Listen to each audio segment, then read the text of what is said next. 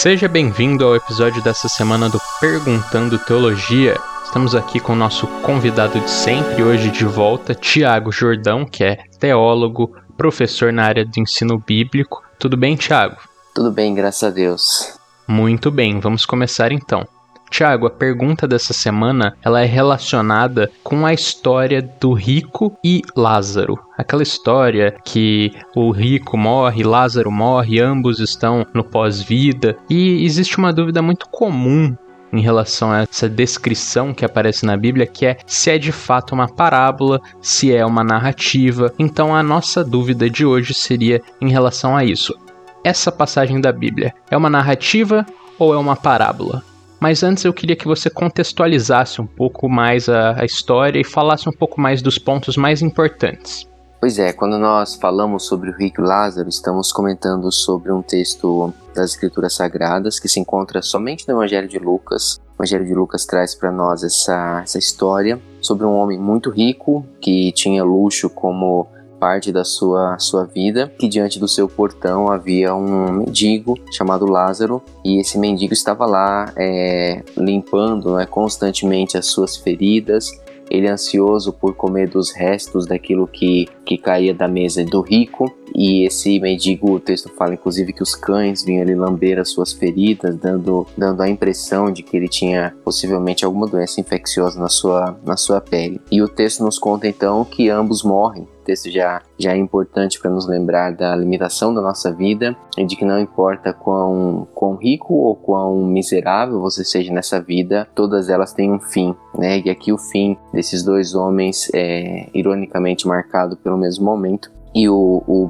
finalmente ele chega no seu pós-morte. Ele é encontrado então junto com Abraão, descansando ali no, no seio de Abraão, enquanto que no pós-morte do rico ele olha e ele se vê atormentado e, e, mais do que se ver atormentado, ele vê também Lázaro, né? E a situação em que Lázaro está, e ele conhece Lázaro. Então ele roga a Abraão para que Lázaro venha, né? Pelo menos molhar a, a ponta do dedo na água e refrescar a língua dele, porque ele está sofrendo muito no fogo. O texto coloca dessa forma. E Abraão responde que isso não é possível né? E Abraão é, é quem aqui no texto lembra o rico de como que o rico teve durante a sua vida tantas é, farturas, tanto luxo, tantas regalias, e que agora chegou o momento de Lázaro, que, que recebeu tantas coisas más durante a vida, ser consolado e o rico ele vai passar por aquele sofrimento, né? É, mas essa não é a única questão que Abraão aponta ao homem rico. Ele não apenas fala a, da, da sorte que os dois tiveram durante a sua vida, mas ele também lembra aquele homem rico sobre a impossibilidade de, de passar. Ele fala, olha, não é possível nem você passar para cá e nem nós passarmos para o seu lado. Então, é, o rico tenta uma última uma última questão com, com Abraão. Ele fala: Olha, então eu suplico, pede para Lázaro, né, para que ele vá até a casa do meu pai, converse com os meus irmãos, avise eles de como que eu tô, de como que tá a minha situação, para que eles não venham parar nesse tormento aqui também. E mais uma vez, Abraão é, é, responde aquele homem falando, olha, eles têm Moisés, eles têm os profetas, né? Eles que ouçam, aqueles que estão lá entre eles, né? Aqui no caso, é claro que Moisés e os profetas se refere ao testemunho de Moisés e às palavras dos profetas, né? E o rico diz: não, mas se eles ouvissem alguém que saiu dos mortos, aí sim eles iam acreditar. E o texto termina com Abraão falando: olha, se eles não ouvem Moisés e os profetas, eles não se deixariam convencer, nem mesmo que alguém ressuscitasse dos mortos e fosse ter com eles. E é esse o texto que nós temos, que nós encontramos, como eu disse, apenas no Evangelho de, de Lucas, capítulo de número 16, do versículo 19 até o versículo de número 31. Certo, Thiago. Bom, então agora eu vou voltar para nossa pergunta original. Essa descrição, ela é realmente então uma parábola ou ela é uma narrativa? Esse texto não é uma parábola. É, apesar de algumas vezes a gente ter o, o impulso de chamá-lo de parábola, né? Ele não é uma parábola e a gente percebe isso por uma razão bem simples. Em todas as parábolas que Jesus conta, a gente tem algumas características que elas se repetem, que elas são verificadas em, em todas as parábolas. Por exemplo, são sempre textos que trazem histórias fictícias, mas histórias que, que poderiam existir, ou seja, eles não têm aquele elemento fantástico que ah, os mitos têm, ou que as fábulas têm, não é? eles não têm aquela coisa de animais falando, ou de grandes eventos catastróficos acontecendo. É, não, eles partem de eventos simples, cotidiano. Todas as parábolas trazem histórias simples, cotidianas e que tem um ensinamento por detrás, né? É, o ensinamento ele é tido na parábola como uma chave, um ensinamento que ele fica oculto para uns e revelado para outros, né? Parábola é um jeito de você contar um ensinamento de modo que você vai atingir o coração que você quer atingir e só esses corações. Nessa história você tem elementos que fazem com que você alcance exatamente o público que você quer alcançar. Por que, que Jesus usava muito essas histórias? Porque ele queria alcançar o coração de quem estava disposto a receber Deus e ele não tinha o menor interesse de ficar alimentando discussões de, de, de fariseus ou, ou discussões de estudiosos que apenas queriam ouvir as suas histórias para ter o que perguntar, para ter o que discutir. Não era esse o interesse de Jesus. Por isso ele usava parábolas como meio de atingir o coração de quem estava pronto, de quem era humilde, de quem tinha ali aquela recepção para a mensagem do Evangelho. Né? Por que, que nós vemos então que esse texto não é uma parábola? Porque aqui surge em O Rico e Lázaro um elemento que nós não encontramos em nenhum outro texto, em nenhuma outra parábola, e é a identificação pelo nome de Lázaro. Em todos os outros textos que nós temos de parábola, em nenhum momento algum personagem é, é identificado. E aqui nós temos Lázaro sendo apontado possivelmente por ser alguém conhecido da comunidade de Jesus, e nós temos o rico também é, sendo comentado de uma forma muito muito definida. Não é um homem rico apenas que ninguém tinha muita noção sobre ele, sobre quem ele era, sobre o que ele estava ali fazendo, mas é, é um homem rico que é identificado e especialmente Lázaro é identificado pelo seu próprio nome, de modo que fica, fica claro para as pessoas é, quem ele era. Entendi, Tiago. Mas eu queria que você elaborasse um pouco mais como que o fato disso não ser uma parábola importa pra gente quando a gente está lendo a Bíblia. Então, algumas pessoas vão, né, ali de modo muito, muito seco, colocar que o importante é que é a palavra de Deus e que é, sendo ou não parábola, traz ensinamento pra gente e tal. E isso é verdade, é palavra de Deus, sendo parábola ou não sendo, é palavra inspirada por Deus, é palavra de Jesus, né? Então, nesse sentido é verdade. Mas existe sim uma diferença muito grande na forma como nós recebemos esse texto, na forma como nós interpretamos esse texto, porque os estilos literários das escrituras, eles são interpretados de modo diferente. O que eu quero dizer com isso? Ah, nós temos uma questão parecida em Gênesis capítulo 1 e 2, por exemplo. Algumas pessoas vão dizer que aquele texto trata-se de uma, uma espécie de uma alegoria para falar a respeito da criação, enquanto outras pessoas, é, e nós entre eles, vão entender que nós temos ali uma narrativa, de fato, de como Deus criou o mundo. E talvez alguém diga que, olha, dá na mesma, né? Tudo é palavra de Deus, sim, mas se você tem ali uma poesia falando sobre a criação do universo, então você não é obrigado na poesia a entender cada um dos elementos literalmente. Ou seja, a poesia pode falar que os montes se derretem diante do Senhor, e você vai entender que o sentido disso é a grandeza do Senhor, mas não que os montes efetivamente se derretem na presença do Senhor. Então a mesma coisa acontece no início de Gênesis. Entender aquele texto como narrativa significa interpretar sabendo que cada uma das coisas que estão ali foram ditas como de fato elas aconteceram. Não é somente um ensinamento que existe por detrás, mas o texto narra efetivamente o que aconteceu.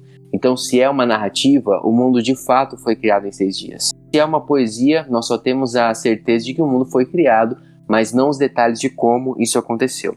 Trazendo para o nosso texto, então, nós entendemos que existe uma diferença de interpretação, de entender esse texto como parábola ou entendê-lo como narrativa. Por quê? A parábola, como nós comentamos, ela é criada e ela tem um grande ensinamento por detrás, que vai ficar oculto para umas pessoas e revelado para outras. Existe uma chave para você abrir ali e compreender a parábola. Na narrativa não. A narrativa ela não se preocupa em, em explicar os seus detalhes. Ela pode ter mais do que uma, um, um grande ensinamento. Ela está contando aquilo que acontece. Ela está trazendo aquilo que acontece. Então, quando nós estamos é, estudando uma parábola, como por exemplo do, do semeador, então eu entendo o grande significado da parábola do semeador e é isso que Jesus quer que eu entenda e é ali que deve ficar a nossa atenção. No caso de que nós precisamos ter o coração pronto, porque senão nós perderemos a palavra que foi lançada aos nossos corações. Ok. Mas eu não me preocupo com detalhes. Eu não me preocupo em, em, entender, por exemplo, que de fato um semeador um dia saiu para semear, que de fato ele estava jogando. Não, a parábola não tem esse tipo de preocupação. Mas quando nós temos uma narrativa,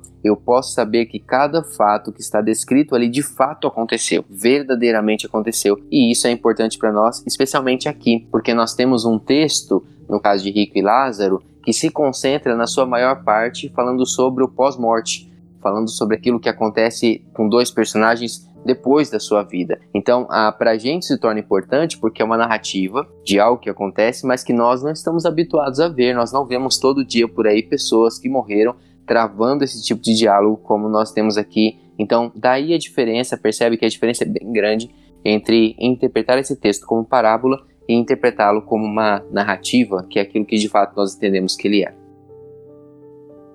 Então, sabendo que é uma narrativa e sabendo da importância de ter essa noção se a história é uma narrativa, se a história é uma parábola, se é literal ou não, quais ensinamentos que a gente pode tirar dessa narrativa em específico? Especialmente olhando primeiramente para o texto como um todo, é claro que a, a, grande, a grande mensagem desse texto, a grande mensagem do Rico e Lázaro, é nós percebermos que pessoas que não creem em Deus, elas não, não acreditariam, mesmo que houvesse uma, uma grande manifestação diante delas. Essa é a, a questão principal que o texto traz para nós. Quando Abraão está dialogando com o rico, ele mostra no final, ele fala, olha, eles não acreditariam nem que alguém dentre os mortos ressuscitasse fosse ter com eles, se eles não acreditam naquilo que, que está diante deles, na palavra do Senhor, na palavra dos profetas, na lei de Moisés e assim por diante. Então, esse texto é muito importante para mostrar para nós que incredulidade, ela não varia de acordo com aquilo que está exposto diante de nós. Nós temos como exemplo o pessoal no deserto, não é? O povo de Israel no deserto, que eles experimentaram e vivenciaram maravilhas incríveis da parte de Deus, e isso não foi o bastante para que eles tivessem um coração tão inclinado ao Senhor quanto pessoas que nem tiveram nenhum tipo de manifestação, mas ainda assim creram em Deus. Isso mostra pra gente que, de fato, Abraão tem razão quando ele fala que não é um evento fantástico ou incrível que vai fazer com que pessoas incrédulas mudem o seu coração, mudem a sua disposição para com o Senhor. Mas ao entendermos esse texto como narrativa, temos outros ensinamentos que se destacam para nós como por exemplo a consciência que existe após a morte. E esse é um detalhe muito importante porque são poucos textos bíblicos que falam sobre essa realidade para nós, mas esse texto fala. E esse texto se une ao texto de Apocalipse que fala dos mártires que estão ali, né, com, com o Senhor e eles estão olhando baixo, falando: Poxa, até quando nós nós vamos demorar para que seja, é, seja vingado né, aqueles que tiraram nossa vida. Então, esses textos nos mostram a consciência que existe no pós-morte, sobre a realidade em que a pessoa está. Interessante que o rico em nenhum momento se queixa da sua sorte ou, ou acha injusto aquilo que aconteceu, ou nem mesmo né, ali no começo ele pede para que, ele, que ele seja levado para junto de Lázaro. Não, o que ele quer é algum consolo da parte de Lázaro. Então, ele tem consciência da sua realidade e ele também tem consciência de quem ele foi durante a sua vida. E isso é muito importante porque as pessoas às vezes se perguntam, né? Mas nós vamos ter, nós vamos lembrar da nossa vida após a morte, vamos lembrar dos nossos familiares, dos nossos conhecidos e entender esse texto como narrativa nos mostra que sim, mostra que nós teremos essa consciência mesmo após a nossa morte. Também é um texto que nos fala sobre a impossibilidade de que pessoas mortas, de que pessoas que já passaram pela sua vida voltem para ter algum tipo de conscientização para com, com os que estão vivos, né? Então é bem enfático nisso, tanto em dizer sobre a impossibilidade de que alguém que está um, de um lado do, do abismo vá para o outro lado, não é? De que alguém que está ali recebendo o seu consolo no seio de Abraão é, vá para o lado do, do tormento e vice-versa, não é? Então percebe que no geral é, esse texto ele é muito importante para trazer para a gente esse tipo de consciência. Ele é um texto que fala sobre a, a, nossa incredulidade e ele é um texto que fala também sobre o quanto que o nosso, o nosso estado de, de vida define como que nós vamos viver após né, a nossa vida. Ele é um texto que fala sobre a realidade ele não é um texto profético falando sobre a existência de céu, a existência de inferno. Ele é um texto, entendendo-o como narrativa, que fala já no presente sobre a realidade que experimentam aqueles que passam é, para a morte, realidade essa que está plenamente conectada com a sua vida aqui. Muito bem. Encerramos então mais um episódio. Aguardamos as perguntas de vocês por meio das nossas redes sociais para que elas possam aparecer aqui no podcast. Lembrando também que a gente está com o nosso canal no YouTube, onde os episódios estão sendo postados regularmente e a gente convida todos a estarem conosco na próxima semana. Até mais, pessoal!